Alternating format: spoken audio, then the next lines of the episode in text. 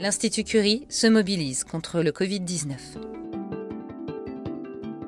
Dans ce hors-série de Curiosité, le podcast, l'Institut Curie vous propose d'entendre la parole de médecins et de soignants qui poursuivent coûte que coûte la lutte contre le cancer avec les patients. Vous entendrez aussi des chercheurs qui travaillent à la compréhension du système immunitaire, des virus, et qui sont d'ores et déjà impliqués dans des projets de recherche contre le coronavirus. Cinq minutes d'information, d'explication, de recommandations, de partage pour mieux comprendre et se battre contre l'épidémie.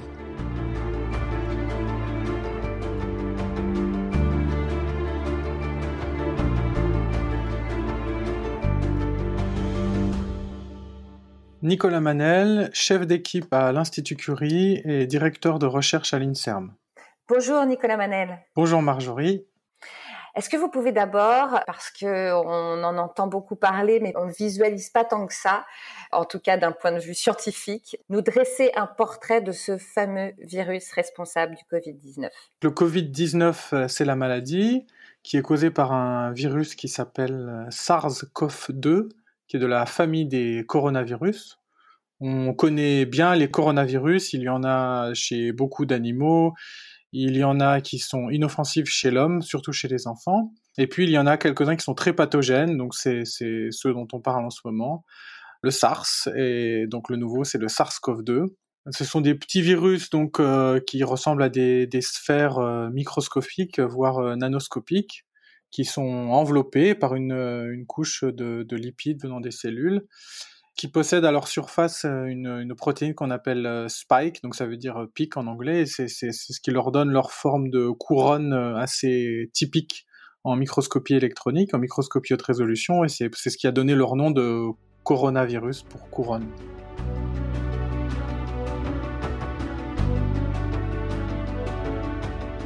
Si on parlait euh, vaccin, où en est la recherche de vaccins contre ce fameux Covid-19 Donc il y a une, réponse à court terme et une réponse à long terme sur les, vaccins. La réponse à court terme, c'est comment faire un vaccin efficace, euh, sans danger et, et, le plus rapidement possible pour le Covid-19.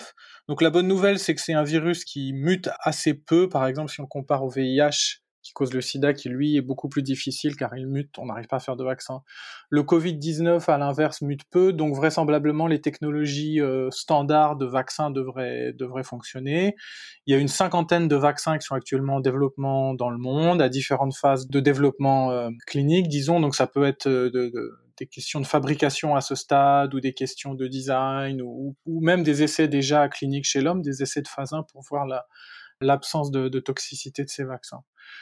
Puis il y a la question de demain sur ces vaccins. Ce que nous dit la pandémie euh, Covid-19, c'est que euh, on a besoin d'un arsenal euh, de vaccins pour pouvoir faire face à tous ces, virus émergents. Et probablement, on n'a pas assez encore structuré et mis de moyens dans, ce type de recherche. Et donc, ça va être très important de favoriser et d'encourager ce, type de recherche pour avoir vraiment à notre disposition tous les vaccins possibles pour pouvoir faire face à tout ce type de pandémies qui sont ben, par définition inconnues aujourd'hui. Alors justement, vous, vous travaillez hein, sur des technologies euh, innovantes euh, en, vaccinologie. Euh, est-ce qu'elles pourraient s'appliquer au Covid-19 Ouais, donc c'est un projet qu'on lance au laboratoire. C'est issu de nos travaux de recherche à l'Institut Curie, qui avaient été publiés en, en 2015 et qui ont également fait l'objet d'un brevet, Institut Curie INSERM, sur la technologie, puisqu'on a, on a découvert une nouvelle plateforme vaccinale, en fait, basée sur un peu le principe du, du cheval de Troie c'est-à-dire que dans le virus, on est capable de mettre des, petites molécules qui vont activer le système immunitaire et donc le virus euh,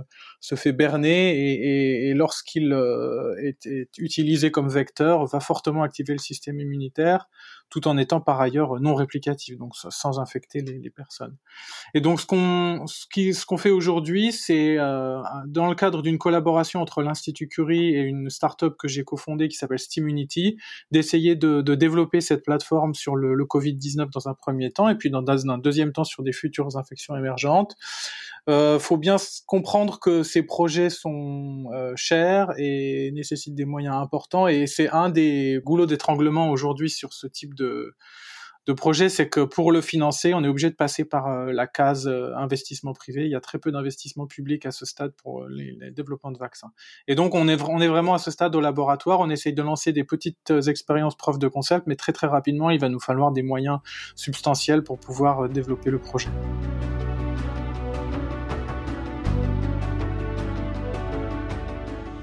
Comment vos travaux sur le cancer, là, du coup, peuvent aider à, mieux comprendre le Covid-19 et à l'inverse, comment les travaux sur le Covid-19 peuvent nous aider à mieux comprendre le cancer, c'est intéressant parce qu'une une des particularités qui est tout de suite apparue sur le Covid-19, c'est que la pathologie augmente avec l'âge.